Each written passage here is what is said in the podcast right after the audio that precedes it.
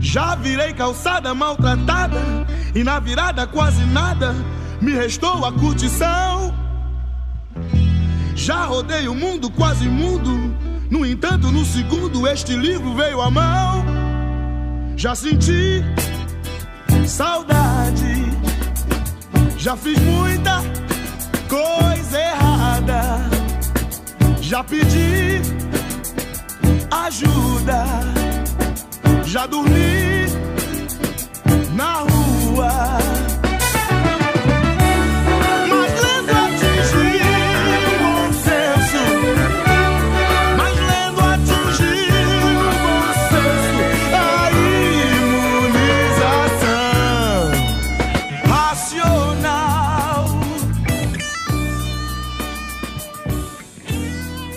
Galera, beleza? Quem tá falando com vocês é o Pedro, trazendo para vocês mais um HQ Sem Roteiro Podcast, podcast quadrinhos aqui da Rede Adex Produções Associadas, conversando com vocês hoje sobre um quadrinho, sobre a história por trás do quadrinho, a história dentro do quadrinho, a história depois do quadrinho, é de uma HQ lançada pela Dark Side Books aqui no Brasil, chamada Revolta da Vacina. Uma HQ muito bonita, um mimo que foi inclusive enviado aqui para Darkseid, obrigado Darkseid. E eu tô aqui hoje para conversar também com dois convidados. Um convidado que já esteve recentemente aqui no HQ Sem Roteiro, naquela série de programas que a gente lançou sobre narrativas no entorno da pandemia, narrativas discutindo pandemia, narrativas publicitárias, jornalísticas, narrativas médicas. A gente trouxe também pessoas que estavam na linha de frente do. que estão, estavam, infelizmente ainda estão na linha de frente da, dessa pandemia desgraçada que, que a gente está vivendo. E ele veio falar sobre, naquele período sobre a história da, das pandemias, história da doença, história da saúde, etc. E novamente topou conversar aqui com a gente pro HQ esse roteiro, a partir do tema Revolta da Vacina, a partir desse quadrinho, que é o Denis Marcial. Meu querido Denis, muito obrigado pela sua participação novamente aqui no HQ esse roteiro e, por favor, se apresenta para quem tá ouvindo a gente. Olá, todo mundo, né? Agradecendo ao convite. Então, eu sou Denis Maciel, sou doutor em História Social pela Universidade Federal do Ceará. Trabalho desde a minha graduação estudando sobre História da Saúde das Doenças. Como estamos todos em home office, vocês estão ouvindo, tem um cachorro latindo, né? É, é a minha cachorra. E sou professor da rede, é, rede pública estadual do Ceará, né? Que é onde resido aqui. Foi muito massa receber o convite, porque eu tive a oportunidade de ler o material né, do André, que foram as coincidências, assim, eu ainda não tinha visto, recebi o convite no dia seguinte, faço parte de um grupo de pesquisa que reúne pesquisadores do Brasil todo, mas por questões de burocracia ele é vinculado à Universidade Federal do Pará. E um dia depois do convite para o podcast, apareceu lá a, a coordenadora do nosso grupo colocando o link da Amazon né, e da Darkside é, comentando sobre o HQ, né? Dizendo, olha pessoal, que bacana e tal, esse lançamento. Eu disse, opa, né? É bem bacana. né? Vamos, vamos ter uma conversa sobre isso e já já vocês vão ver o link chegando também nos grupos aí do WhatsApp, né? Vamos divulgar. E essa conversa eu tenho certeza que tem tudo para ser muito boa. Perfeito. O Denis falou aí que a gente ia falar sobre o Revolta da Vacina e eu, de maneira mágica, tirei o nome do autor porque o autor está aqui. O autor está opa. aqui, vai conversar com a gente hoje. O André Diniz, que já participou do HQ Sem Roteiro, a gente conversou com o André Diniz, sabe quando, André? Quando a gente conversou sobre a sua adaptação do Idiota, sim, do, sim. do Dostoiévski né? Sim. Que você lançou pela Quadrinhos na Companhia, que foi incrível aquele programa. A gente gravou sobre, ah, pod... sobre, ótimo, sobre ele.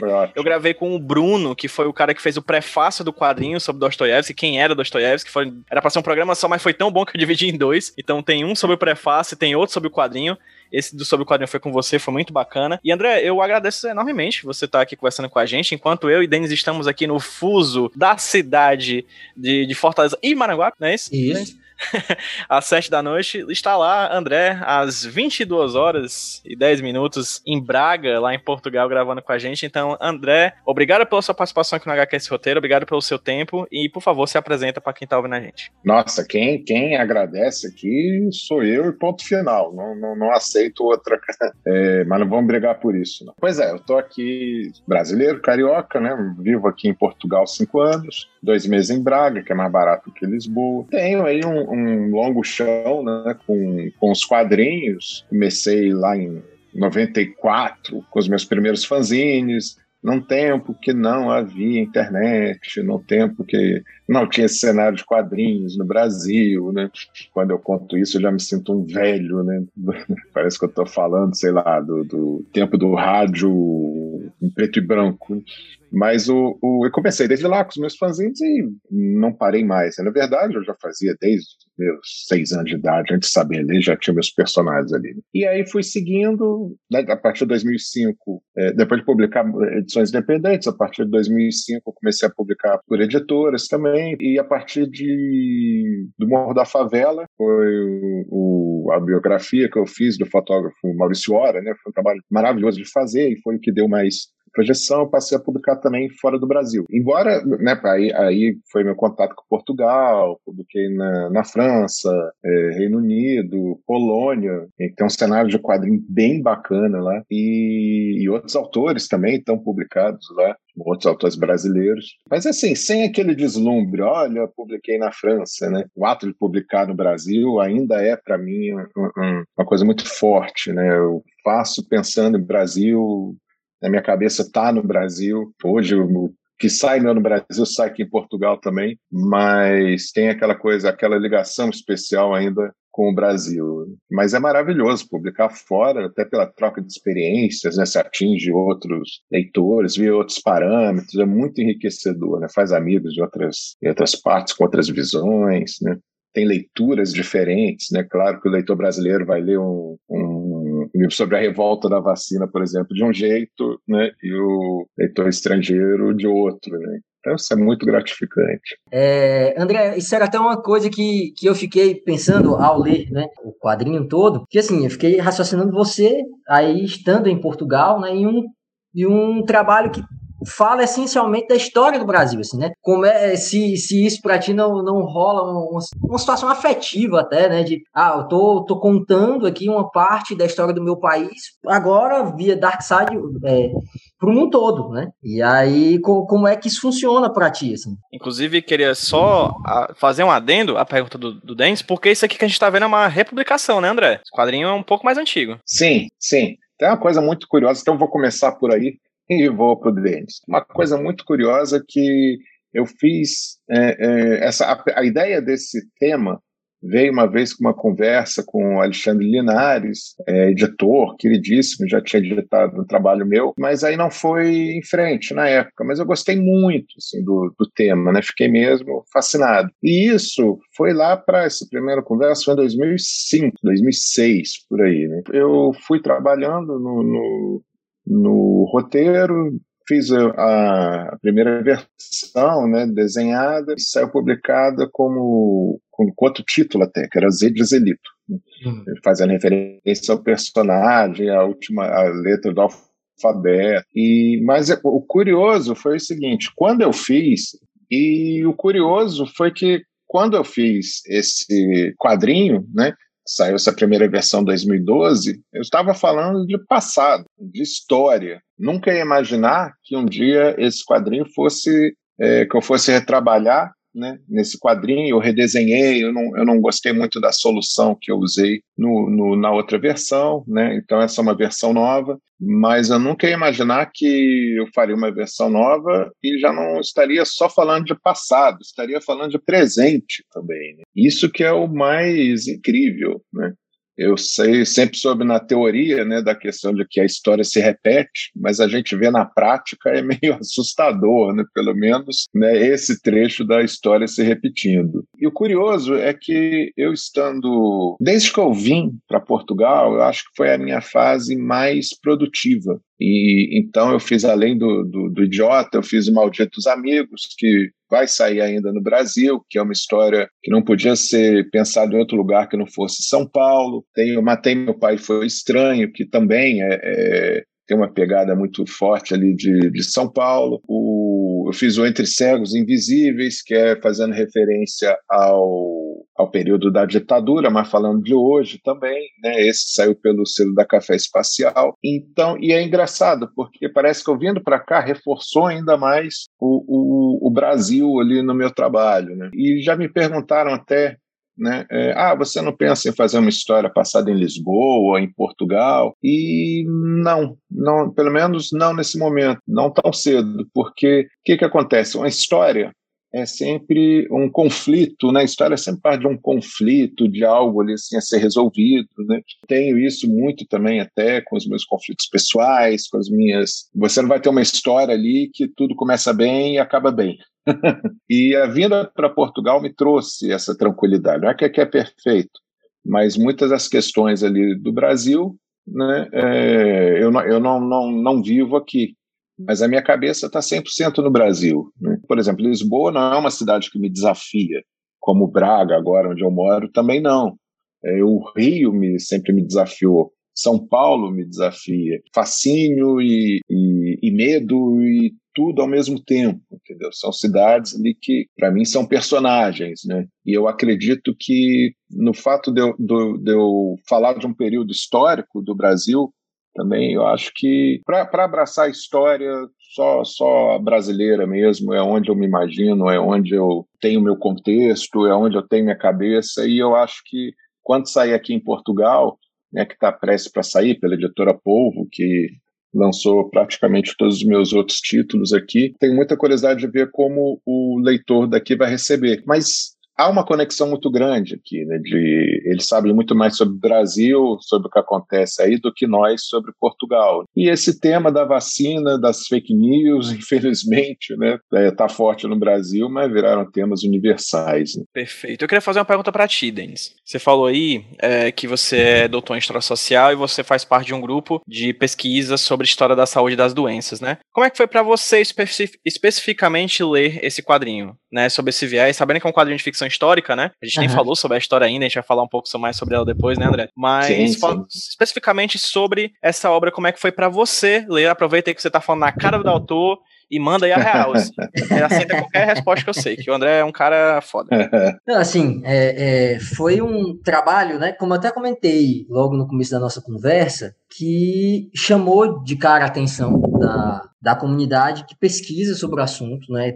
Por alguns muitos motivos. O primeiro deles é porque, de fato, a gente está no olho do furacão. Eu acredito que eu estou aí há quase 14 anos pesquisando sobre saúde e doença. Mas dos esses dois anos de pandemia, eu acho que eu nunca vi tantas produções, tantas chamadas acadêmicas, tanto material sendo produzido. Mas é, são materiais essencialmente acadêmicos.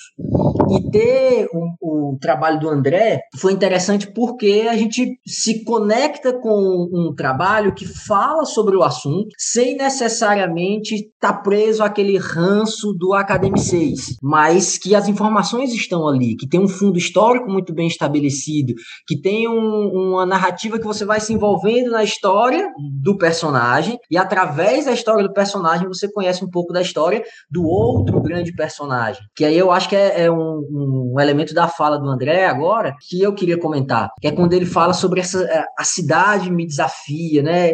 E é essa ideia da, da história da cidade. Né? Acho que isso está muito presente no trabalho dele, né, no Revolta da Vacina, que são essas transformações do Rio de Janeiro. São bem correlatas a praticamente todo o Brasil nesse mesmo período, né, que é o, aquele iníciozinho do século XX, onde, inspirados pelas ideias lá do, do Haussmann, da, da França, se vão fazer várias reformas de urbanização pelo Brasil como um todo. Né? Essa urbanização partia de uma mentalidade que é essencialmente médica. A percepção da saúde como algo que está na esfera apenas dos médicos. E esses médicos entrando em uma seara que até então eles não tinham tido tanto acesso, que era a administração pública. Se a gente olha, por exemplo, a, a, os políticos do século XIX, obviamente haviam muitos médicos, né? É, a partir de 1850, aí você encontra muitos médicos participando, principalmente como deputados provinciais, né, que seriam o equivalente aos nossos deputados estaduais de agora. Mas no finalzinho do século XIX, aqui no Brasil, e início do século XX, é, eles conseguem meio que construir uma hegemonia do discurso higienista, que é todo o discurso que vai embasar, aí, por exemplo, as reformas que estão é, é, bem trabalhadas aí no, no trabalho do André, que são empreendidas lá pelo Pereira Passos, no, no Rio de Janeiro, em 1904, né, assim, que, que vão gerar a explosão que foi a revolta da vacina em 1904. Então, assim, e isso é um elemento interessante do trabalho dele, que eu, particularmente como pesquisador da área, gostei, porque ele vai tratando dos vários temas a partir. É, é, parece que é como se o, o Zelito ele fosse uma, um, uma agulha e ele vai passando, né, costurando a, a história desses vários acontecimentos, o, bota, o, movimento do bota abaixo, né, a derrubada dos cortiços, esse movimento de imigração muito forte que rola para o Rio de Janeiro no início do século XX. Né? O Rio de Janeiro já era uma cidade é, bem, bem plural, já no século XIX, mas após a abolição, durante o próprio movimento de, de, de luta pela abolição da escravatura, que não é um movimento feito apenas à base de uma canetada lá pela Isabel, mas um movimento feito aí por deputados, feitos por, por é, abolicionistas e feitos pelos próprios é, escravos e ex-escravos, né? É, e aí tem esse grande afluxo para o Rio de Janeiro que vai construindo essa, essa coisa toda desafiadora, né, plural que era. E aí quando a gente pega essas reformas, a partir né, ali dos 1900, a gente vai ver algumas tentativas, por exemplo, de botar uma ordem nesse caos, mas aí uma ordem que não é necessariamente entendendo que cada um desses indivíduos é importante para o processo. Mas como ele mostra bem lá no trabalho, é muito mais uma ideia de bota abaixo, derruba tudo que for feio, sujo, diferente, desagradável para essa norma que estava em vigor. Para não me alongar muito falando da história, mas é, é, batendo aqui na tecla do quadrinho, então assim foi uma oportunidade massa de ler um trabalho muito bom sobre um período histórico que é fundamental para entender as reordenações urbanas e a história da saúde das doenças no Brasil, que né, tem ali como um personagem de fundo o grande Oswaldo Cruz e feito sem o ranço do Academy 6. É o que permite aí que a gente consiga, por exemplo, utilizar um, um,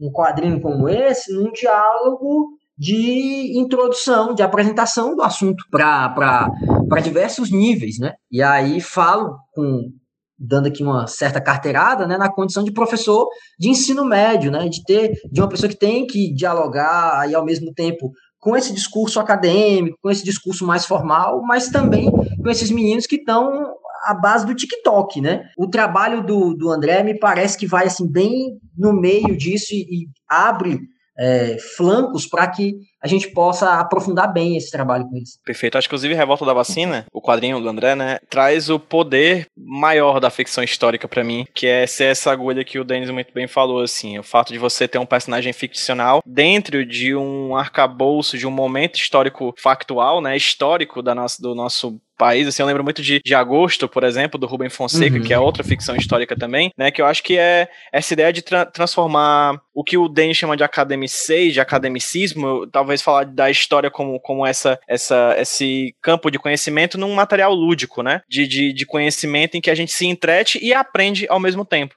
Né? Não que todas as histórias não façam isso, né? De das mais é, uhum. mainstream e blockbuster, tipo Vingadores. A gente aprende alguma coisa vendo Vingadores. Mas é, é, acho que interessante da ficção histórica é esse aspecto de que a gente acaba aprendendo sem querer, né? Vendo a nossa própria história ali costurada por esse personagem fictício que é o Zelito. Tem, tem uma outra coisa, e aí, André, eu não sei se foi intencional seu, eu aproveito até para perguntar. Obviamente, com a, a essa cabeça de de professor, quando eu olhei para o texto, eu vi, por exemplo, alguns outros elementos que desse para trabalhar nesse diálogo com os alunos, né? além da, da própria revolta da vacina, como ficou claro, além das reformas urbanas, como ficou claro, esse movimento migratório, que está presente muito forte. Entre esses do movimento migratório, tem uma figura que aparece, que é a Soledad, né? que é a, a, sim, sim a filha lá do cara. E ela me lembrou muito a uma personagem que tem no Memórias Póstumas do Brás Cubas, que o, o, o Brás Cubas se apaixona lá por essa menina.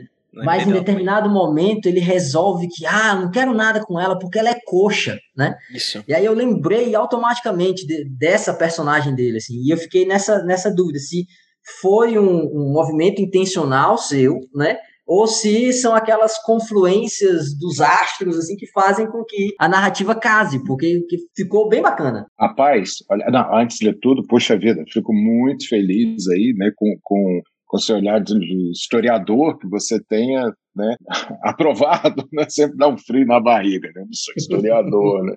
Mas fico muito feliz, né? Muito feliz mesmo. E você sabe que eu nunca tinha feito essa, essa associação até agora. Mas muito provavelmente ficou no meu inconsciente, né? Ficou. Ainda bem que é domínio público, não vou tomar um processo, né? Claro.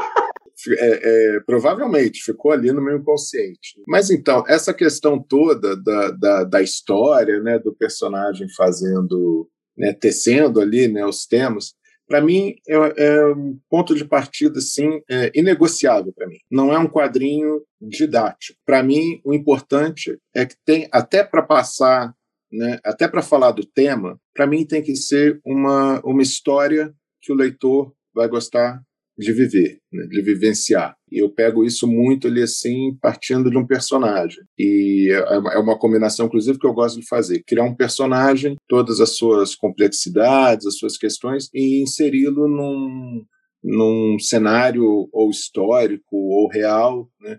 porque é até uma forma de ter o melhor dos dois mundos. Né?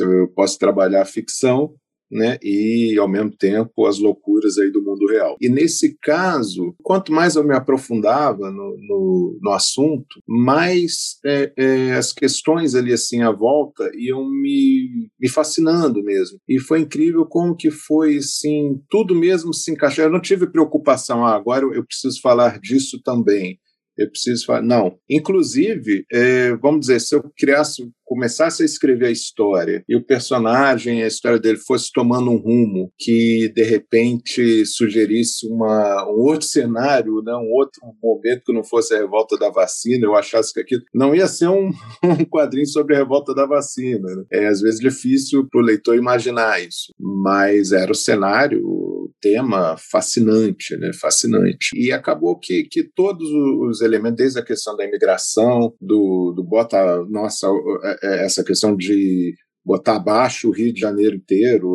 foi uma coisa que sempre me fascinou muito e eu queria trabalhar de alguma forma porque você vê imagens antigas né, do Rio antes disso imagens posteriores é, é até difícil situar onde que era isso aqui ficava em que rua isso aqui ficava em que trecho porque onde tem chão hoje era só mar onde tinha morro não tem mais o, o aqueduto né os arcos da Lapa tinha outra dimensão outro é muito muito radical isso. Né? Eu acho curioso, às vezes eu vejo fotos antigas né, de, de Lisboa, fotos de Lisboa dos anos 30. Né? Eu olho ali tá a mesma coisa, na minha visão, né? É, é, pelo menos ali na parte histórica, na parte do centro. Né? E, e, e como né, a gente fala de Brasil e de história, é tudo tão rico, é tudo tão. Né, tanta coisa ali se somando né, ao mesmo tempo, no mesmo contexto. Então, eu não tive nem que correr atrás disso, né, dessa, de fazer essa, essa junção, né, tudo ali pro, pro sempre, né, com o olhar de quem está escrevendo uma história fictícia, né, mas tudo ali me fascinava e tudo somava para enriquecer né, essa história que eu queria contar. Eu estava pensando numa pergunta para ser, pra ser feita para o Denis e para o André, e acabou que a pergunta vai ser a mesma para os dois, certo? Opa. E eu quero que cada um responda sobre a sua perspectiva. Denis, o que é a revolta da vacina? E André, por que a revolta da vacina? Vamos lá. Vamos lá, quem começa? Pau ímpar aí, vai. É, deixa, deixa eu começar com o que é, né? Certo. E aí o André vai por quê. Verdade. É, o que é a revolta da vacina. Né? Ela é a, a culminância de, de uma série de insatisfações populares. Né? É, a gente, quando olha um pouco apressadamente para esse momento da história do Brasil, costuma achar que a população brasileira se revoltou contra a aplicação de vacina. Né? Tanto que, recentemente, há poucos dias, teve até uma conversa que foi promovida pela é, Lilian Schwartz, que era nesse sentido, né? Ah, será que nós estamos na iminência de viver uma nova revolta da vacina, né? Que foi até com a Natália Pasternak e a Kropf lá da Fiocruz. E elas chegaram a uma conclusão que já era mais ou menos o que eu raciocinava, assim, que se aquela teria sido uma revolta contra a vacina, a gente está quase na iminência de ver uma revolta pela vacina. Mas entendendo, né? É, a forma como elas explicam assim é um pouco apressada para entender o todo que foi esse movimento de 1904. Por quê? O, só dá para entender isso quando a gente volta um pouco nesse processo das reformas urbanas promovidas pelo prefeito Pereira Passos. Né? Ele, partindo desse modelo francês, do chamado higienismo, ele acredita que o Rio de Janeiro, isso aí é fato, né, era um grande centro de epidemias. Febre amarela, varíola, cólera e por aí vai. Então, assim, o Rio de Janeiro, de fato, era temido por muitos viajantes. Tinha muita gente que evitava, né? Se você podia fazer um percurso do navio lá de cabotagem que pudesse não passar pelo rio, muita gente fazia essa escolha, exatamente porque era uma cidade que tinha as suas doenças que já eram endêmicas. Então, você já sabia, é verão no Rio de Janeiro porque é surto de febre amarela e varíola. É inverno no Rio de Janeiro porque é surto de cólera, né? E assim por diante. Então, é, imbuídos dessa mentalidade francesa, né, desses médicos franceses e arquitetos, urbanistas, eles pensam na ideia de que é preciso sanitarizar, limpar o Rio de Janeiro para evitar essas doenças. Mas como fazer isso? Derrubando o centro do Rio de Janeiro e criando os chamados boulevards, para que se tivesse uma coisa que, que o higienismo chamava de circulação dos ares, né, para evitar a concentração de miasmas. O que, que, que, era isso, né? Miasmas seriam ali meio que ares putréfatos, né? É como se fosse se a gente fosse fazer um desenho, seria aquele negócio do que sai de cima do cascão, né? Aquela catinga do cascão. E aí sai de cima de defuntos, sai de cima dos doentes, sai de cima de dejetos. E a cidade do Rio de Janeiro, como ela cresceu muito organicamente ao longo do século XIX, ela era um grande aglomerado urbano. Né? Então se tinha ruas tortas, é, que começavam aqui, quando você ia ver, elas iam afunilando e acabavam, é, ou então que eram totalmente curvas. E nessa mentalidade do, dos reformistas, a ideia era vamos acabar com essas tortuosidades e vamos ter ruas retas, vamos ter ruas largas. Só que para poder fazer isso, eles tiveram que atacar as casas das pessoas. Né? As pessoas moravam lá nos cortiços, né? cortiços aí que ficaram famosos na literatura nacional, né? A grande obra lá é o Cortiço, que vai contar exatamente do mais famoso deles, que era o Cabeça de Porco. Então, assim, eram, eram antigos casarios que foram sendo abandonados ou que os donos foram empobrecendo no final do império e vão sublocando e os e aqueles que sublocavam faziam novas sublocações. Então você tinha concentrações de muitas e muitas famílias dentro de um único prédio, sem nenhum sistema de saneamento básico. Então os dejetos iam para a rua, né? O sistema de coletas do Rio de Janeiro durante o Império funcionava ainda naquele sistema dos tigres, né?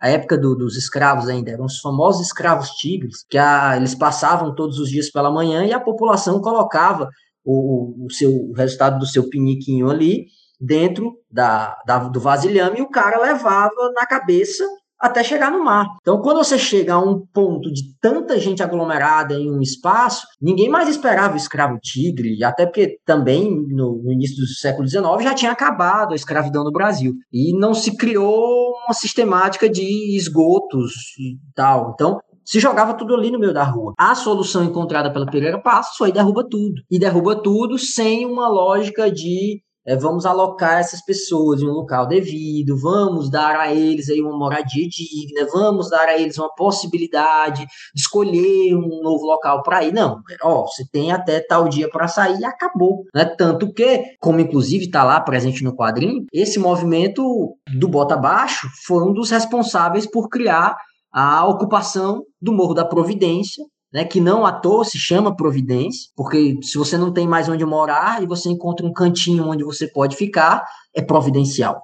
Né? É, e ali começam as primeiras, os primeiros casebres montados com o que sobrou da derrubada. Então você já tem, a um primeiro momento, uma população que foi expulsa do centro com um discurso muito direto de nós não queremos vocês aqui. Vocês representam a doença, vocês representam o atraso, vocês representam um velho Rio de Janeiro que nós não queremos. E aí, né, quando chega lá o Oswaldo Cruz, doutor Oswaldo Cruz, né, médico sanitarista com experiência em Paris e volta para cá imbuído da missão de acabar com algumas epidemias, né? E aí vai propor, por exemplo, a caça aos ratos, né? É, que gerou algumas criações de ratos, né? Porque ele esqueceu é, a nossa capacidade criativa aqui no Brasil. Tem a perseguição aos mosquitos para acabar com a febre amarela e teve a aprovação junto ao Congresso Nacional da lei de vacinação obrigatória. Então, armado aí do poder público, o Oswaldo Cruz não se propôs muito de, ah, vou educar as pessoas, vou explicar para elas a importância das vacinas, vou mostrar para elas empiricamente. Não, não, não. É, a ideia era muito simples. A gente tem que resolver um problema. Estas pessoas não vão entender, então vamos lá e vamos aplicar. Então, essa aplicação ocorreu da forma mais autoritária e arbitrária possível, né? E nós não estamos falando, por exemplo, de um 2021, como nós estamos, em que, por exemplo, a nossa relação com os corpos é muito diferente do início do século, é, século XX. No início do século XX, você olhar ali de uma forma um pouco menos pudica para o cotovelo, para o tornozelo, né, para o pescoço, para o busto de uma mulher, é, é, dava uma complicação. E no caso dos agentes vacinadores, eles arrancavam partes da blusa da mulher, porque enquanto ela tentava fugir para que aquilo não aplica, fosse aplicado, ele arrancava ali às vezes a blusa, alguns até é, se aproveitavam do, do, do, direito que tinham, né, de aplicar a vacina para aproveitar ali, aproveitar-se dos corpos das mulheres. Isso foi gerando insatisfação na população. E naturalmente as pessoas vão fazer uma, uma conclusão que ela foi muito presente em praticamente todas as epidemias e em todos os movimentos vacinais ao longo do século XIX e século XX, que é associar essa seringa é uma seringa para matar pobres. E aí, por conta disso, é que a população que já não tinha mais onde morar, que tinha agora que pegar um deslocamento imenso para chegar até o seu trabalho e que estava tendo seu corpo violado com um negócio que não sabia o que era, com as suas casas invadidas de uma maneira extremamente arbitrária, resolve reagir. Então, assim, a revolta da vacina ela não é necessariamente contra a vacina é contra a arbitrariedade do Estado e a forma como isso foi aplicado. Tanto que, né, sempre que se vai falar sobre a revolta da vacina, se coloca um, um paralelo né, a ela, que é o movimento vacinal contra a varíola que acontece aqui no Ceará, é, encabeçado pelo Rodolfo Teófilo. Mas aí a gente conversa depois sobre isso. Eu acho que dá para a gente fazer um corte bem aqui. Perfeito. É, André, por que pegar essa história que o Denis contou de maneira fabulosa? Obrigado, Denis. E contar. A vida é curta, você não consegue contar as suas histórias que você quer contar? Por que você decidiu dedicar grande parte da sua vida, uma parte considerável, para fazer esse quadrinho sobre essa história, sobre esse período? Você já falou mais ou menos sobre isso antes, mas aprofunda um pouco mais. Por que criar o Zelito? Por que falar do Oswaldo Cruz? Por que contar essa história do Rio de Janeiro? Por que esse personagem que é esse mosquito, que muito bem passeia, né, pela, pela trama inteira, né, do começo ao fim? Né? Por que contar a história da revolta da vacina, no final das contas? Bom, por que contar, por que me interessar por essa história, né? O, o Denis já né, mostrou que é uma história simplesmente né, fascinante, sim, pelo, né, pelo menos pelo olhar de, de, de alguém né, que escreve histórias, né? Olha quantas histórias dentro de um tema, né? Ele ele né, ele colocou. Mas é, é, essa dentro de várias outras histórias também interessantes, né?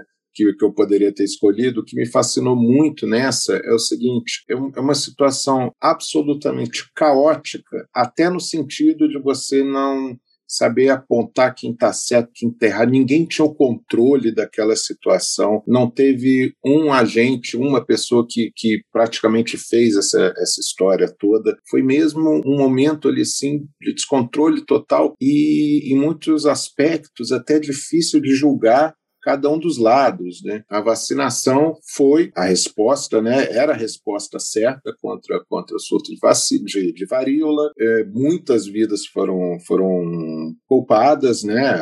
E, mas, ao mesmo tempo, a forma, a, a falta de habilidade de se colocar isso e a falta de informação da época, a falta de justificavam perfeitamente esse esse né, todo esse movimento anti-vacina. Lembrando até também que antes eles tiveram essa truculência do governo na desapropriação das casas, depois, logo em seguida, ou quase ao mesmo tempo, a truculência contra o, das medidas contra o mosquito da febre amarela. Né? Então, o povo já estava saturado, desconfiado, traumatizado, e de repente chega que agora é vacina obrigatória. Né? E, como o Denis comentou, até com, com essas peculiaridades né, de de ter que, da época, né, vacinar uma, uma dama, né, é, era, era muito complexo isso. E o personagem, né, o, o, o Zelito, ele é um personagem, eu acho que, que eu fui cruel com ele, joguei ele numa situação muito cruel, porque ele, ele é um jovem, né, um,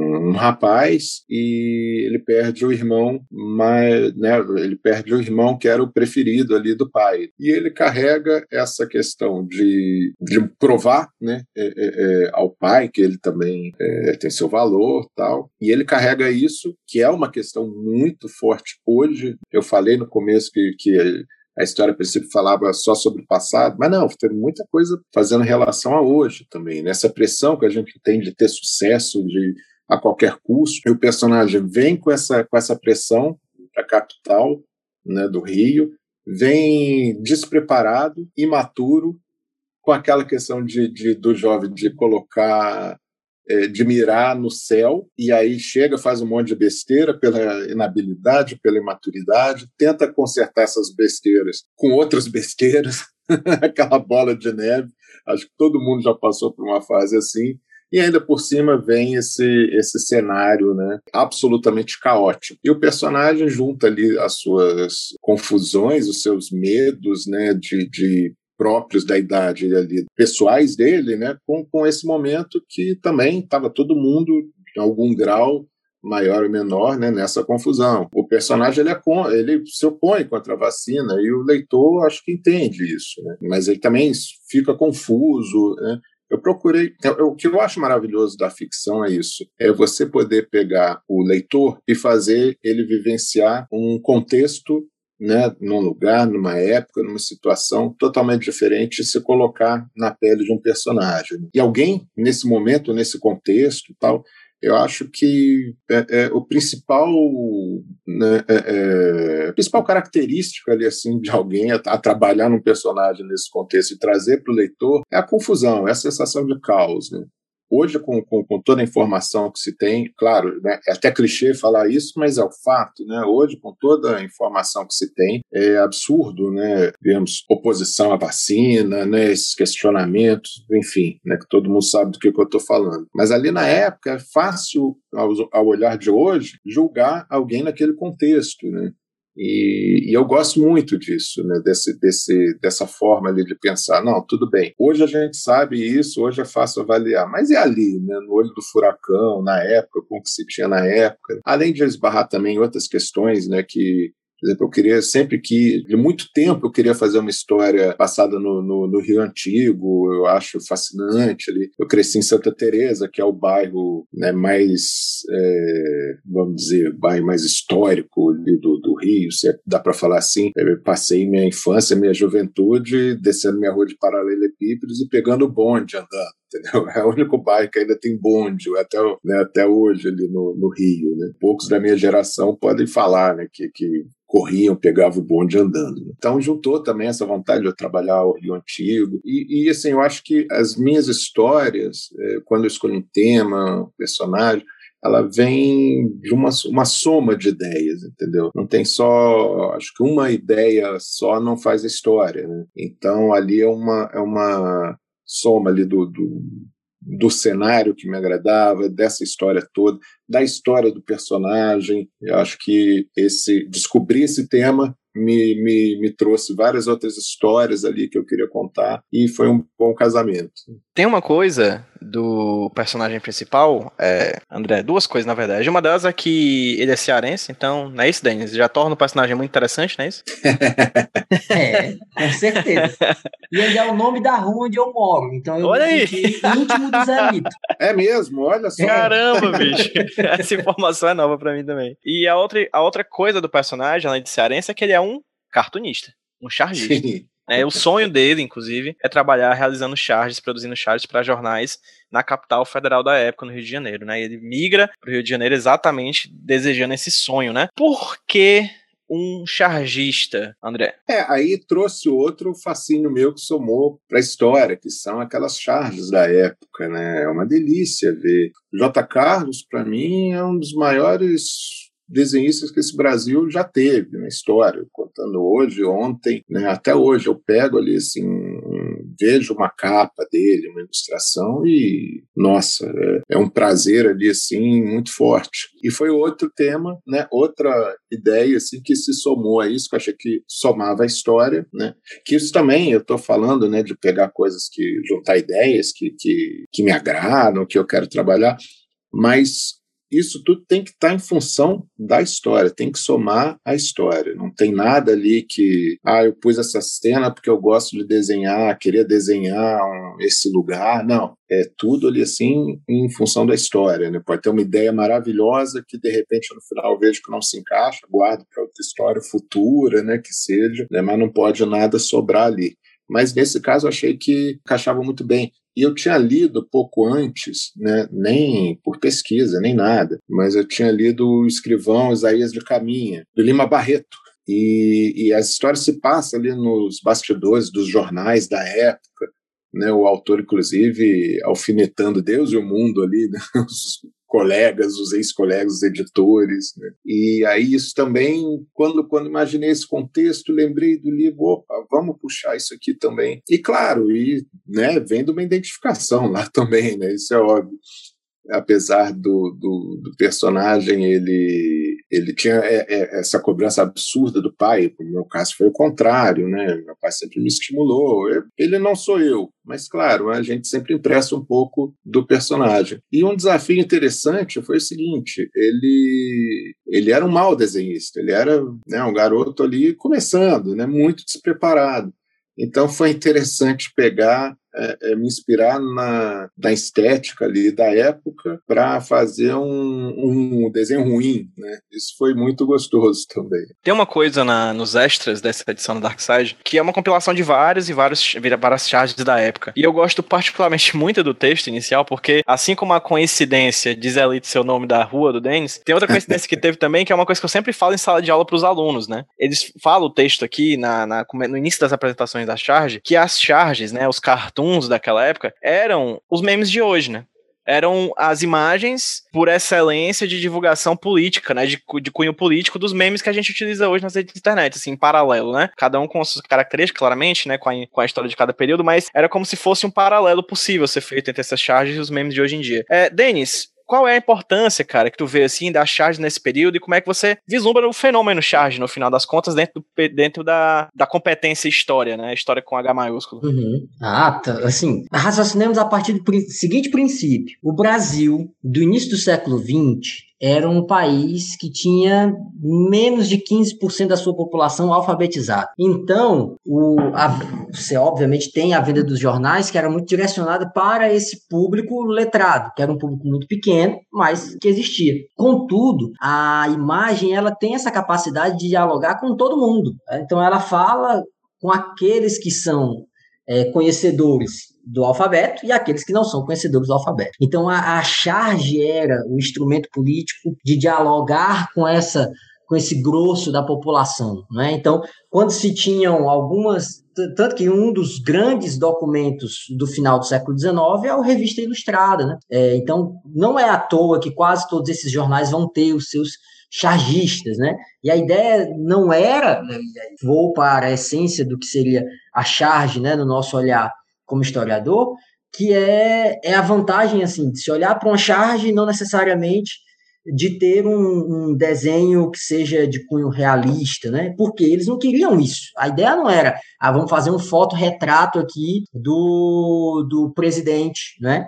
É, a ideia era botar ele como o presidente Soneca, porque ele dormiu no ponto na hora de fazer acordo e o preço do café subiu demais. Então você tinha esse uso da charge e agora nós temos o uso dos memes. Assim, seria muito ingênuo da nossa parte achar que um meme é só um meme, né? Os memes eles foram um grande instrumento político de 2013 para cá e continuam sendo, né? É, não, não, não à toa a gente visualiza embates que vão para nível é, das redes sociais, em que as narrativas estão ali, lado a lado, com esses memes, né?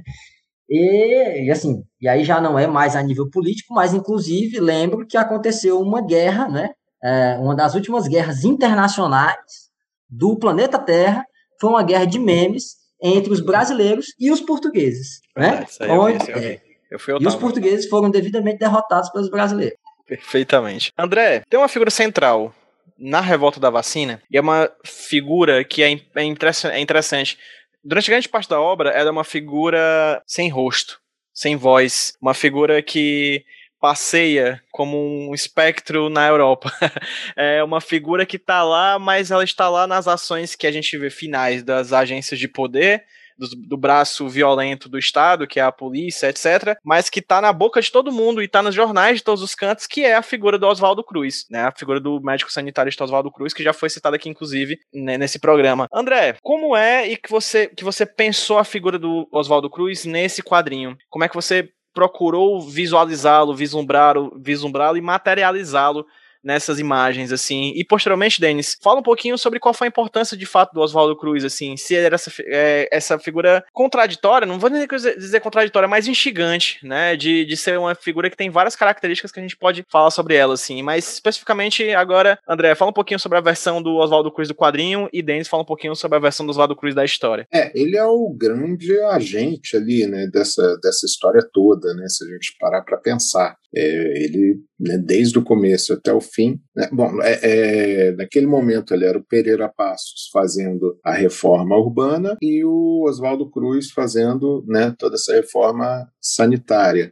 E a história ali, desde do, do, do, do primeiro momento, desde o primeiro passo né, do personagem no Rio de Janeiro até o final, que foi além né, do, do, do Oswaldo Cruz esteve presente, inclusive, no pós-revolta da vacina. Né? Na minha visão, ele era, né, ali na história, pelo menos, a figura por trás de tudo, bem intencionada, mas extremamente pragmático. Ele falando ali, ele, ele, se a gente vai pela voz dele, ele está certo. Né?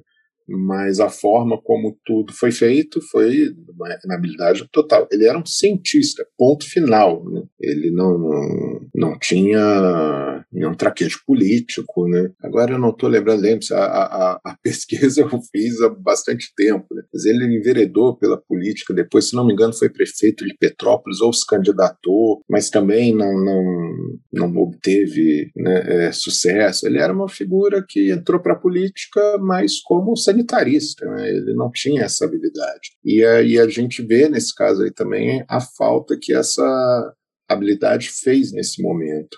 E o Oswaldo Cruz histórico, Denis. É, o Oswaldo Cruz histórico é nada mais nada menos do que um dos maiores nomes da ciência brasileira. Assim. Acho que quando a gente fala, é, ah, um cientista brasileiro, normalmente as pessoas não, não lembram de ninguém. Né? Infelizmente, nós não temos uma, uma cultura pública de conhecer pesquisadores, né?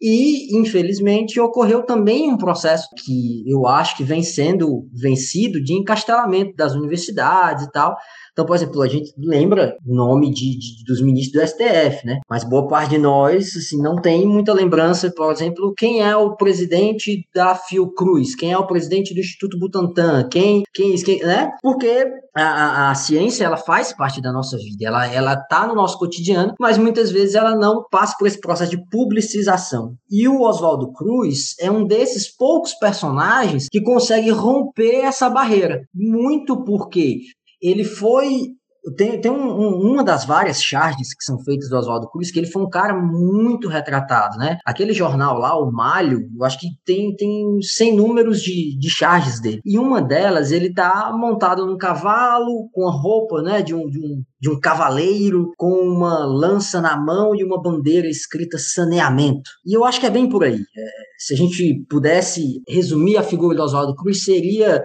aí um, um, um, cavaleiro do saneamento. Muita gente à época do, do próprio Oswaldo Cruz tentou vendê-lo como um Don Quixote do saneamento, mas não teria nada a ver.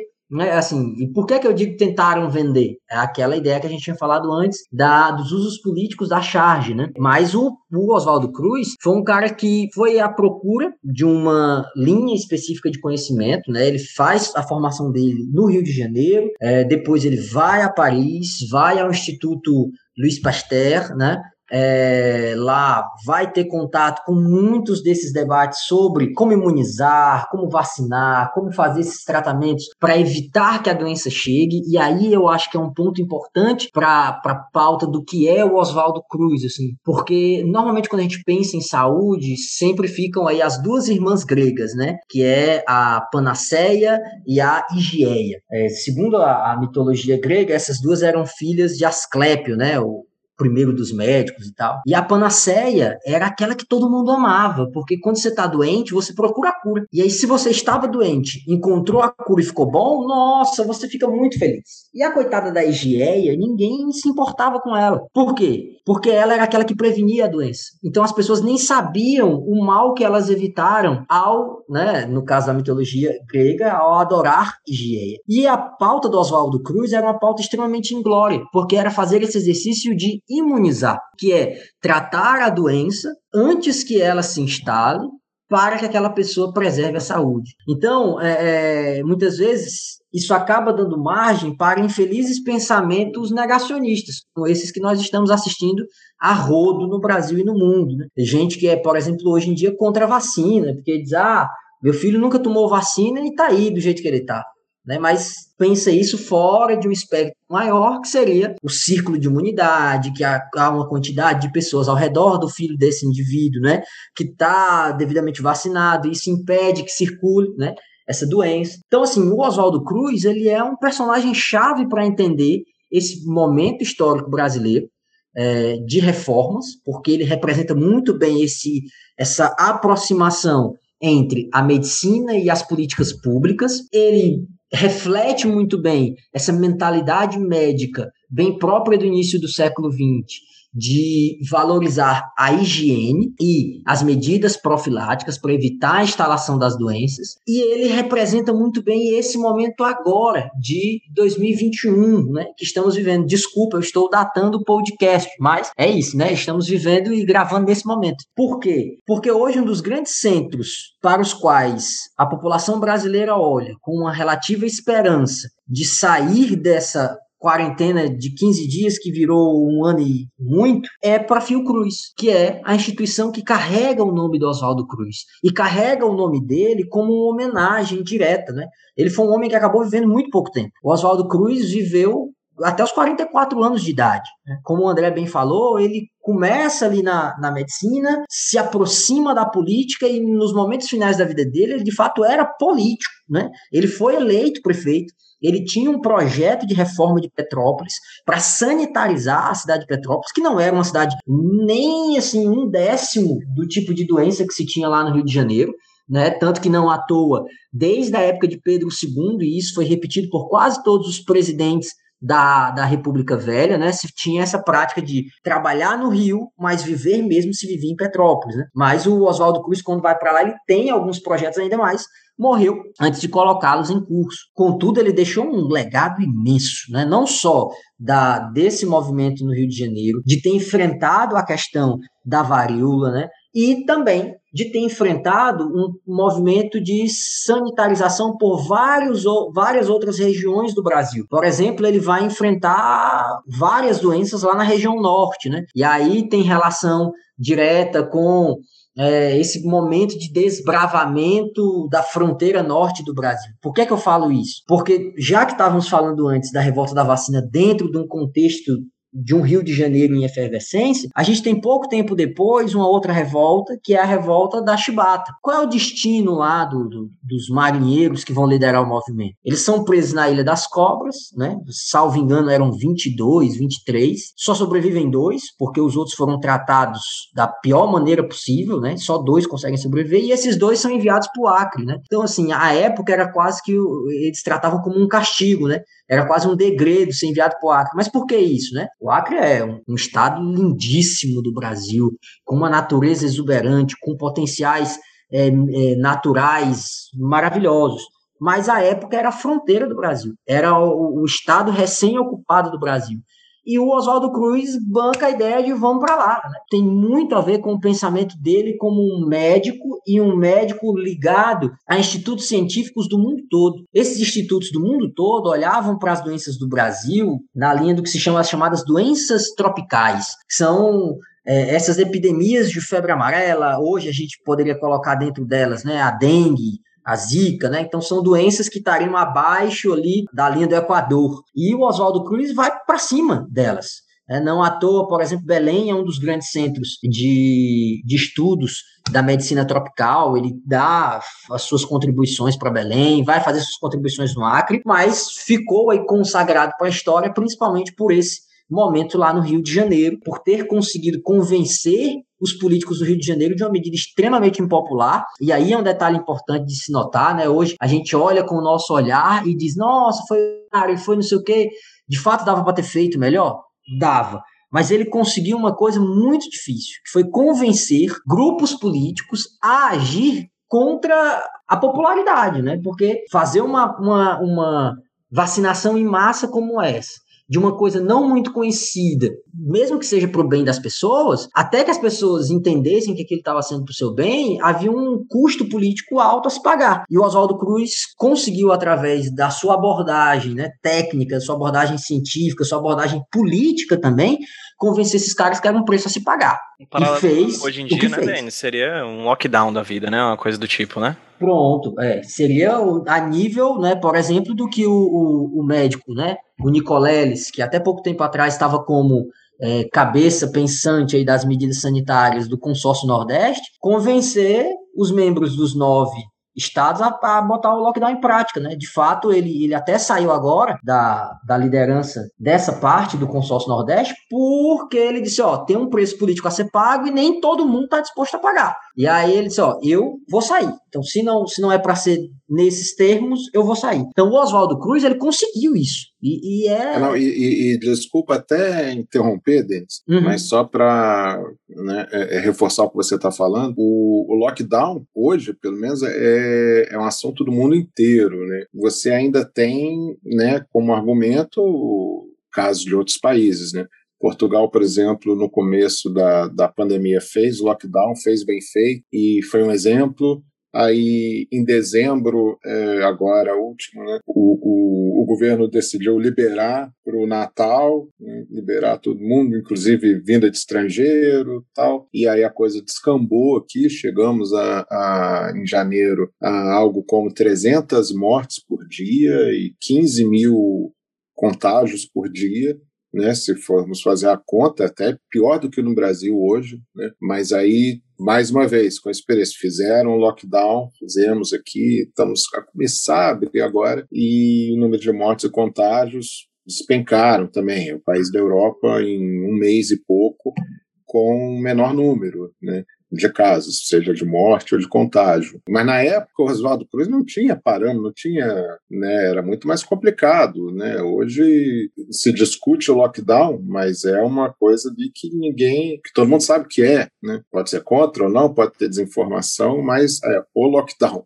Agora na época ali no Brasil chegar e convencer o povo, né, colocar é, é, na cabeça do povo o, conceito de uma vacinação em massa, acredito eu, se fosse infinitas vezes mais difícil. E, e, estamos falando, assim, de um, como, como você bem lembrou, né, de um momento em que essas informações não circulavam tanto, né? Então, uma das ideias que se tinha, é, de gente inclusive muito instruída, o próprio Rui Barbosa chega a liderar um movimento da, de assinaturas, né, para acabar com essa com essa vacinação obrigatória, porque uh, era, era algo desrespeitoso, né? Colocar dentro de um corpo humano peda é, pedaços, é, como é que dejeções, restos de doença que vinham de um animal, né? Então, assim, era, era toda uma, uma situação que, inclusive, passava por algo que hoje a gente pode tranquilamente chamar de fake news, né? É, aqui no Brasil ficou famosa a história da vacina e ficar com cara de jacaré. É, no,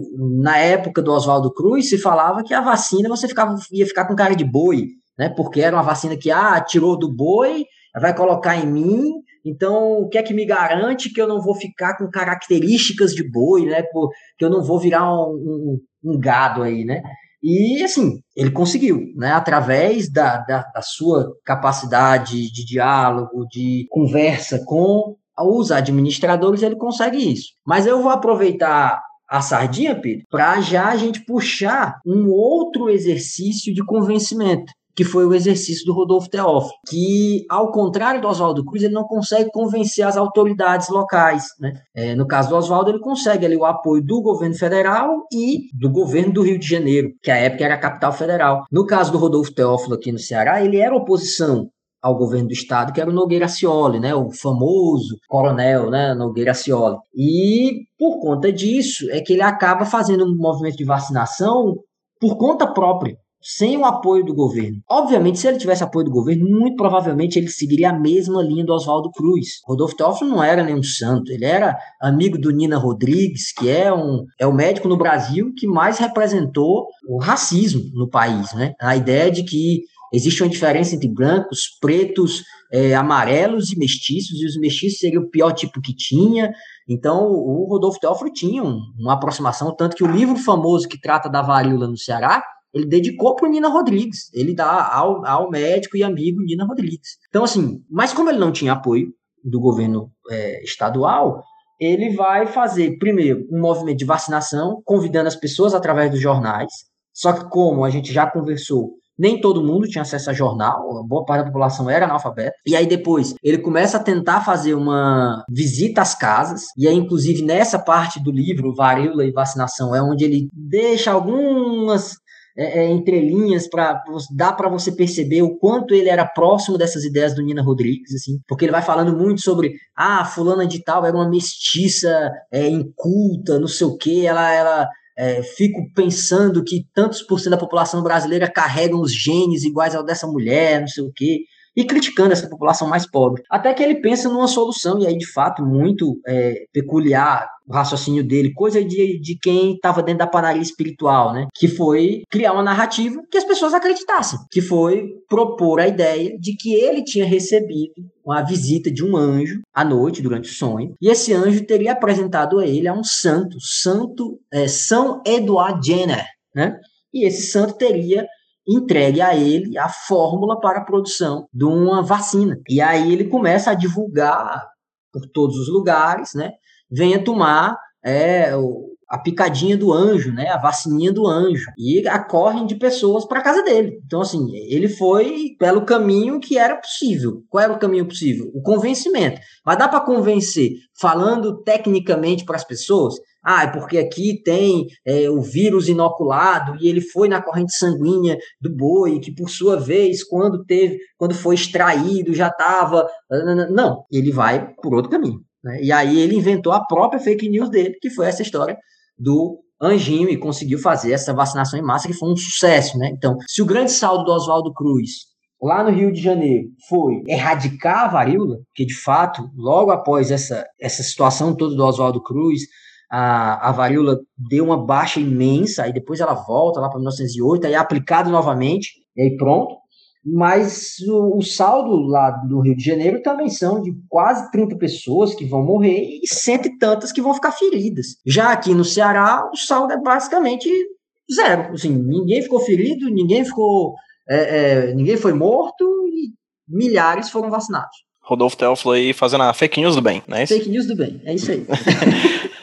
A gente discutindo sobre passado e presente, né? Uma coisa que a gente tá discutindo bastante. Eu gostei muito desse paralelo que a gente fez e quando a gente fala sobre Charge, por exemplo, que é o, o personagem principal, um chargista, né? Um, um, ilustrador de jornal. Uma coisa que eu falo muito para em algumas aulas minhas, quando eu falo sobre fake news, é sobre essa dimensão de que na, é, se a gente fez esse paralelo entre a, o meme de hoje e a charge de ontem, o que acontecia nas fake news antigamente é o seguinte, as pessoas acreditavam em mentiras por causa do, da falta de informação, né? Hoje é pelo excesso, né? André falou isso muito bem. Todo mundo sabe o que é lockdown mas ninguém sabe exatamente o que seria o lockdown, as vantagens do lockdown, ou pelo menos elas não estão dispostas a ler e descobrir de fato, cientificamente, as vantagens de um tipo de empreendimento como esse, que queima muito capital político de governantes, mas que salva vidas no final das contas, né? Se a gente fosse fazer um paralelo no passado, o lockdown as pessoas não saberiam o que era, mas hoje as pessoas não sabem o que é, não porque não sabem o que é o termo ou coisa do tipo. Elas só têm muita informação discrepante sobre da realidade, né? Informações mentirosas, no final das contas, notícias falsas, ou como é, Mayara né, fala, é, não é exatamente notícias falsas, porque se a notícia já não pode ser falsa.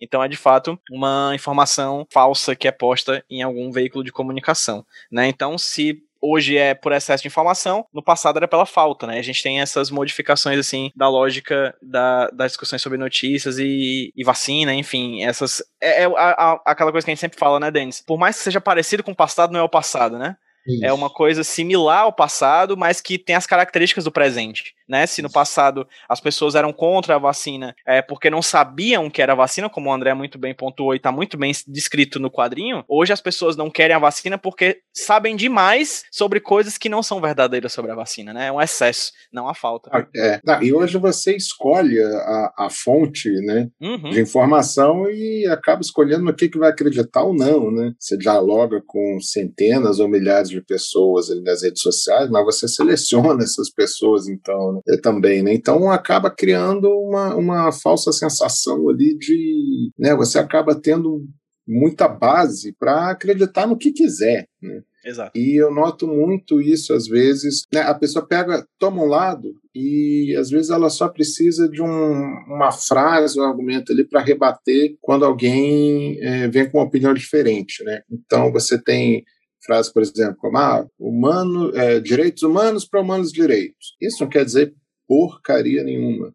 Mas quando você vem dialogar né, com, com, com alguém sobre a questão dos direitos humanos, a pessoa já tem isso ali no bolso, ela vai e repete, pronto, ela argumentou. Né, ela rebateu você. Para a escolha, basta isso, alguma coisa ali para rebater. Você escolhe um lado, você escolhe uma visão, e os próprios memes ou as próprias frases feitas ali né, é, te dão a, te dão formas de rebater a outra a, é, a, visão oposta. E você tem essa confirmação dessa visão em cima né, de todas aquelas pessoas ali que você adicionou na sua rede social né, e, e igual em cima do, do, do blog do blog está meio já antigo, né?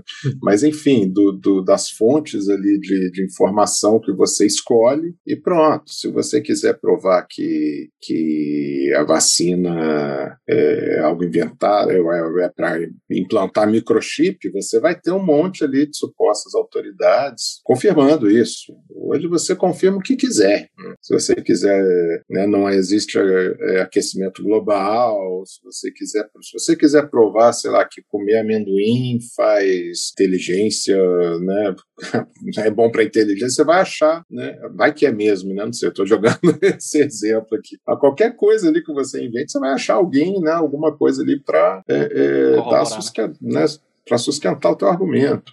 É, de fato, nós temos muita informação hoje temos. Contudo, entretanto, todavia, e aí vai parecer muito iluminista da minha parte, não é, pelo amor de Deus. É assim, mas é uma informação que ela tá de tal nível caótica que às vezes me parece que, por exemplo, no meu papel de professor, eu tenho que fazer um exercício de curadoria, né? Assim, de uhum. exercitando com os meninos um movimento de aprender a pesquisar, de aprender a entender é, por exemplo, o que são fontes confiáveis, o que não são fontes confiáveis. De, de aprender a... a... aprender, né, Denis? Isso, pronto, pronto. É, é, é, pronto, você expressou da melhor maneira possível. É aprender a aprender. Por quê?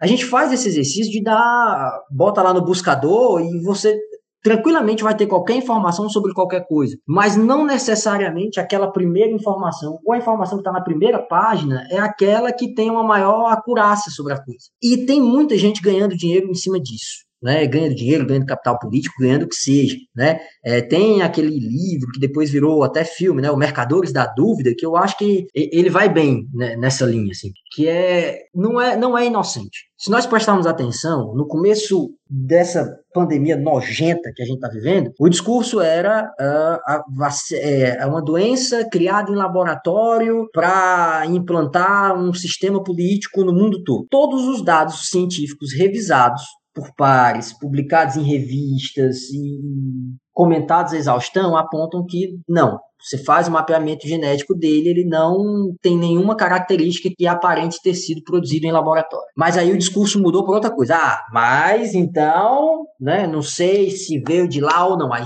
fica essa questão da dúvida, né? Sempre se joga essa, né? Você não aceita que perdeu o argumento. Ah, Pode ser que sim, pode ser que não, mas só sei de uma coisa: esse tal de lockdown aí não funcionou em canto nenhum do mundo. Aí, inclusive, aproveitando que estamos aqui com o André, essa é uma das que eu tive que ouvir recentemente, que é o pessoal dizendo: ah, vejam o caso de Portugal. Portugal estava no lockdown e estava com um rumo de casos. E ele acabou de explicar para a gente que houve um processo de abertura que teve como consequência um aumento de casos, uma posterior, né? Medida de fechamento novamente, que produziu uma nova redução de casos e a situação atual do país. E aí. Pois é, no primeiro lockdown, aqui foi o exemplo para o mundo. Foi. Aí no final do ano quiseram, aí abriram ao longo do ano, ok, a coisa estava se segurando. Aí no Natal não quiseram perder, né? Aí veio a questão política e abriram para todo mundo e muito português é, mora, é, trabalha na Inglaterra, tem família lá, tem muito inglês morando aqui, fora de outros povos também a variante inglesa veio, os outros, né, outros países que estavam lá, Brasil, né, inclusive, é, é, e aí a coisa desandou. Aí foi o lockdown de novo que fez tudo aqui despencar. Né? Então é, é incontestável. Ah, e, e, e, aliás, depois dessa, da, durante essa, depois dessa alta do Natal, é, começou esse lockdown mas sem, sem incluir as escolas. Hum. Né? E, e não teve jeito, continuaram os números lá em cima. Aí, na hora que, que também incluíram as escolas, aí despencou. Então não tem, né, se, se haveria, se vão descobrir outra forma, não sei, mas nesse momento o, o caso de Portugal é um exemplo perfeito de como o lockdown é eficiente. E é isso, né? É, tá aí, tá, tá, tá na nossa cara. É, a experiência tem nos mostrado isso. Infelizmente, né, é, isso é próprio das das epidemias, né? Normalmente essa, as epidemias são de doenças novas. A gente está lidando com uma doença que até anteontem ninguém tinha escutado falar, né? Por isso não se sabia modos de tratamento, não se sabia como evitar o contágio. E aí, empiricamente, né, as pessoas vão fazendo, vão ouvindo o que é que a, a, a ciência já estabelecida, a literatura tem sobre aquilo, vai colocando aquilo em prática e, infelizmente, em termos de pandemias, né, de doenças novas, é isso, é tentativa e erro. Mas hoje nós já temos protocolos que são muito claros, mas, e aí, Pedro, esse é um bucho que é bem nosso, que ainda estamos aqui no Brasil, a gente tem que lidar com esse movimento negacionista, de dizer que o próprio distanciamento social não é uma resposta, né? Apesar de tudo que eu falei aqui, né, de sucesso, né, da, da, da questão incontestável do, do, da eficiência do lockdown aqui, há muitos brasileiros em, em, em, Portugal, né, morando aqui, e se todo mundo que quiser vir vai ter muito mais. e aqui em Braga, espe especificamente, é a cidade portuguesa com mais brasileiros, né? E nós, assim, só de topar na rua, nós saímos com uma, temos uma cadelinha que é manca, né? Então todo mundo para para conversar com a gente, para perguntar, né, tal. Então os nossos contatos com brasileiros aqui é, ou em serviço, né, ou na rua. O negacionismo aqui continua muito forte entre os brasileiros. A cultura, o que está acontecendo aqui está se repetindo aqui entre, entre os brasileiros, apesar de tudo que nós tivemos aqui como, como, como prática, como, né, como prova. Então é, é assustador, é uma é isso que a gente está falando. A pessoa resolve acreditar nisso, pronto. Né? Lockdown é legal? Não. Distanciamento social é legal? Uhum. Deus me livre, né? É, imagine que nós acabamos de perder o carnaval, né? Então, assim, meu Deus. Contudo, a gente perdeu São João. A gente perdeu São João. São João. Pedro Lito, meu Deus. E tem um risco da gente chegar a um segundo João. Então, assim, a solução é vacina, né? E aí, nesses movimentos é, é, de gente que ganha muito com a dúvida, o que teve de gente que disse, ah, não, não, não, vacina não presta, porque vai, vai produzir uma vacina em tão pouco tempo. Nós estamos assistindo alguns fatos históricos, assim, obviamente a história ela acontece todos os dias e tal, né? Mas tem alguns que acabam nos saltando mais aos olhos. Se a, a gente, por um lado, está vivenciando uma pandemia, que era uma coisa que ninguém queria viver, né? E que não se vivia a, com tanta escala, assim, desde lá da gripe espanhola, a gente também está vendo a produção em massa de vacinas mais rápida da história da humanidade. Nós conseguimos um esforço coletivo de grupos científicos internacionais que conseguiu produzir imunizantes que hoje estão permitindo algumas reaberturas. Né? Por exemplo, tem já calendário de, de de presença de público em estádio de futebol em alguns países europeus. Eu sei que a gente está olhando, obviamente, para a pior das partes, porque a gente não queria estar tá experimentando essa parte, mas também tem uma parte muito boa aí, que é essa da, da a ciência colocada à prova e dando resposta respostas, né? A ciência deu respostas. É, se o ano passado a gente estava aqui no Ceará há três dias só de lockdown, há dois dias, o lockdown foi decretado dia 17 de março de 2020, o primeiro, né? Então hoje a gente está completando um ano e dois dias. Hoje nós já temos um percentual da população que está vacinada. E olha que o Ceará ainda não é um centro produtor de vacina. Tire-se daí é, que pelo menos um saldo positivo tem. A ciência foi colocada à prova e a ciência está dando respostas. Tem uma aspa no final do quadrinho, trazendo isso para o quadrinho, porque acho que uhum. a gente não fugiu dele de maneira alguma, a gente falando disso tudo de hoje em dia, a gente também vai estar tá falando do quadrinho. Tem uma aspa no final, se você for ler, por exemplo, da capa, ler todo o quadrinho e chegar no final, antes da, do seu Dark Side Graphic Novel, a última coisa que você vai ler vai ser, abre aspas, fé eterna na ciência. Fecha aspas, Oswaldo Cruz. Eu acho que nessa pequena frase do Oswaldo Cruz a gente encontra a resposta das duas coisas que a gente pode usar de melhor arma nesse momento que a gente vive, que é a ciência e a fé. Eu acho que o iluminismo, que o, o, o Denis muito bem bateu na tecla aqui de que ele não queria ser confundido com o argumento iluminista, hoje em dia, né, principalmente na área de humanas, a gente quer fugir um pouquinho da lógica iluminista, porque a lógica iluminista ela deu muita ênfase na, na ciência e pouca ênfase na fé, né? Sempre a ideia do Descartes de a gente pensa demais, né? Pensa logo existe, então é sempre isso. Ciência, ciência, ciência, apesar de tudo, e às vezes a gente esquece que foram grandes cientistas que fizeram a bomba atômica e a, as fornalhas do Holocausto, né? Então acho que é nesse espaço entre fé e ciência que a gente tem que se encontrar. Convenhamos, né, André? É, é, é, de fé que os negacionistas vivem, mas é de fé também que nós vivemos, porque nós acreditamos nessa coisa chamada ciência, né? E acreditar na ciência, ou acreditar em Deus, ou acreditar na, sei lá, loura do banheiro, ou acreditar Sim. em política Y, ou política X, ou partido X, ou partido Y, ou esquerda ou direita, é um ato de fé no final das contas, né? Eu acredito, no final das contas, eu tenho fé que aquela agulhinha que vai entrar no meu braço vai me imunizar de uma doença que pode me matar. Isso é um ato de fé também. Não deixa de ser. Eu acho que a gente não pode deixar a fé de lado de maneira nenhuma, por, e, e fé completamente desvinculada da ideia religiosa aqui, tá, gente? A, também religiosa, mas não somente religiosa, pelo amor de Deus. Acreditar na ciência também é um ato de fé, né? E desacreditar também. Então acho que é nesse espaço, nessa pequena frase do Oswaldo Cruz, que eu acho que a gente pode resumir tudo que a gente falou aqui hoje fé eterna na ciência e ciência eterna da fé, assim, acreditar que a ciência também tem a ver com fé e vice-versa. E fazer quadrinho, então, aí você precisa de muita fé, meu amigo. aí, aí sim, viu? Pra fazer um calhamaço desse bonito aqui, amigo, você precisa aí é ter muita fé. Fé que vai, um dia vai terminar, né? Pois é. Muito bom, gente. Denis, meus queridos, muito obrigado pelo bate-papo. Essa não tenho como agradecer. Foi muito bom, muito bom, né? A gente se divertiu bastante aqui. Nessa sexta-feira, feriado aqui em Fortaleza, dia de São José, né? O Denis pontuou aí, a gente tá no dia 19 de março, enquanto a gente grava esse programa. Não, confesso que não sei quando eu vou lançar esse, mas espero que mais breve possível. Muito feliz de estar conversando com vocês, muito feliz de estar conversando novamente com você, André. Muito obrigado pela participação, muito obrigado pelo quadrinho, cara. Fica aqui o agradecimento também aqui para Darkseid, por esse quadrinho. Muito obrigado por ter lançado esse quadrinho nesse ano tão importante, né? Tão legal a gente poder ter a oportunidade de ler histórias desse tipo num período especificamente tão importante. O André pontuou muito bem aqui que quando ele fez essa obra, ele não estava pensando que muito em breve nós estaríamos passando novamente por um momento muito revoltoso e, e com vacinas envolvidas na história, né? Que ironia. Então, que ironia, né? Então, muito interessante ver uma obra dessa lançada no Brasil, no mundo, como o André falou, em breve vai estar em Portugal, em breve vai estar em outros locais do mundo. Então, André, muito obrigado pela sua participação, muito obrigado, Darkseid. E André, fala para quem tá vendo a gente aí, aproveita, faz um jabazinho aí, onde é que as pessoas conseguem encontrar mais o teu trabalho, cara. Não, antes de falar disso, eu vou de novo contestar aqui, porque quem tem que agradecer sou eu. a honra de estar aqui com você, com o Denis, para mim é, é maravilhosa. Se eu falo aí né, que a gente tem fé, ter fé para fazer quadrinho é, nesses momentos é que a nossa fé aí é, é recompensada. Na, é, é, engraçado, no, no, no, Brasil teve uma, uma quebra ali assim, do, do da, da, edição dos meus quadrinhos por um tempo e alguns títulos estão mesmo difíceis de achar.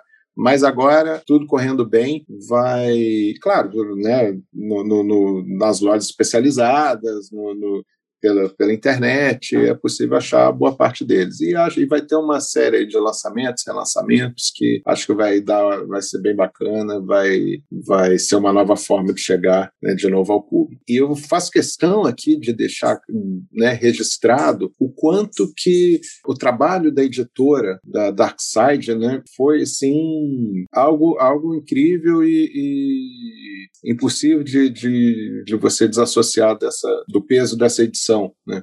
porque o meu trabalho é o quadrinho, é a história que está ali.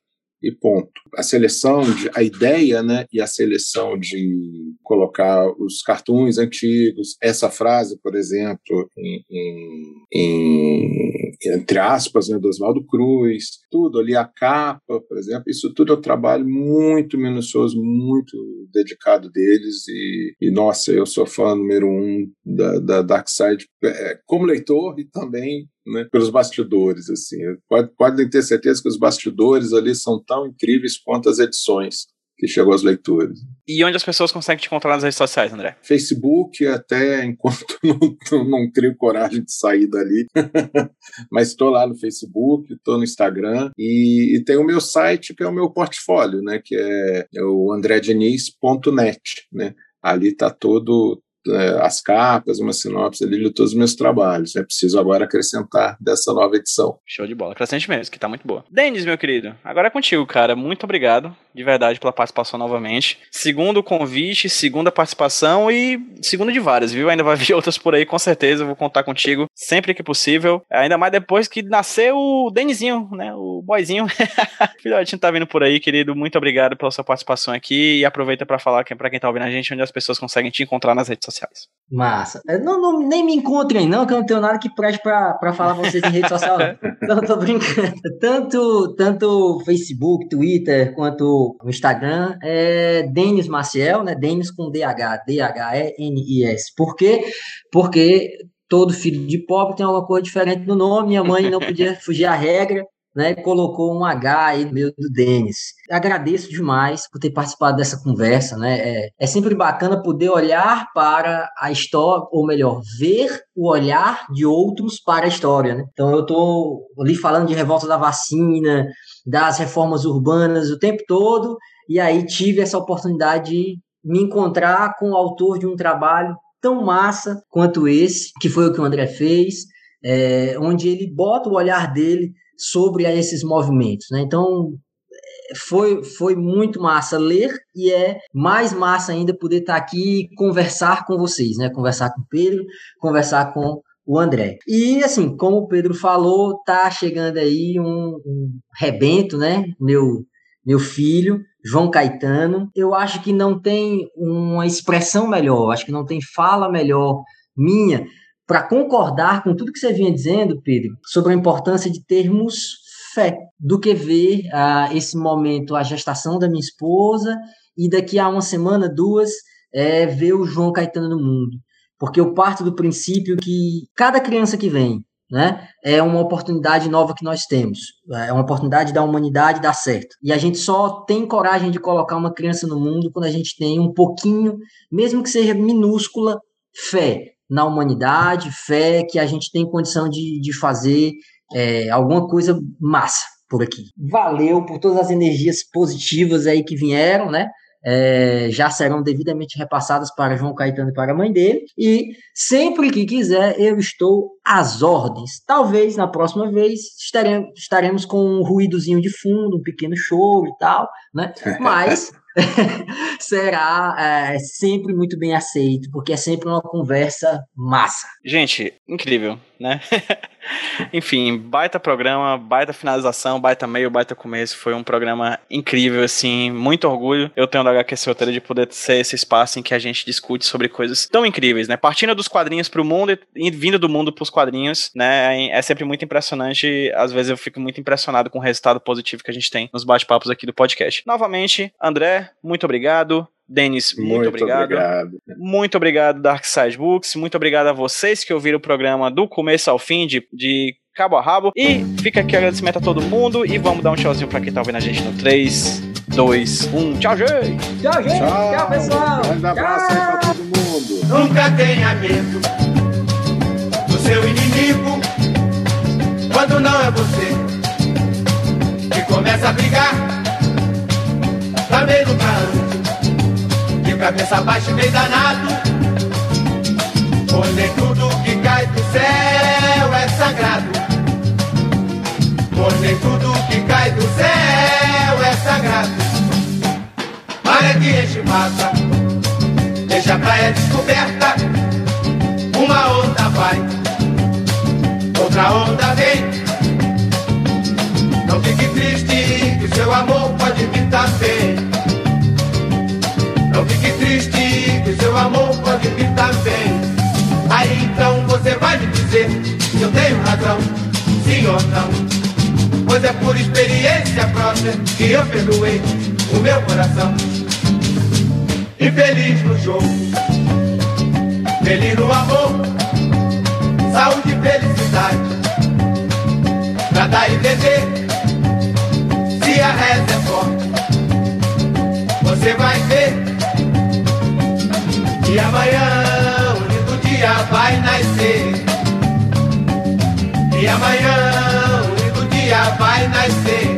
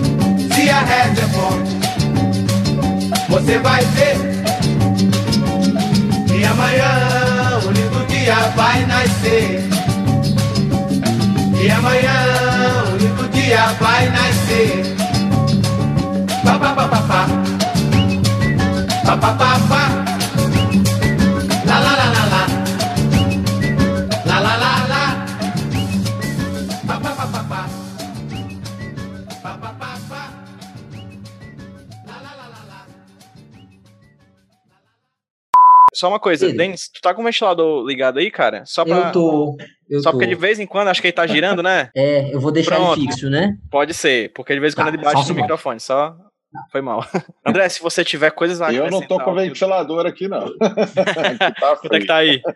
Não, nada absurdo, mano. Deve estar seus 14 graus ali, mas, Dá pra viver. né? Lembrando, não, 11 graus agora, na verdade. Nossa Lembrando que eu sou Senhora. carioca. né? Eu, eu sou, eu sou cearense, mas se eu tivesse no 11 graus eu tava batendo os dentes. Vai É, 26 a gente tá botando a gás. é, exa- exatamente. É, aqui- Pois é.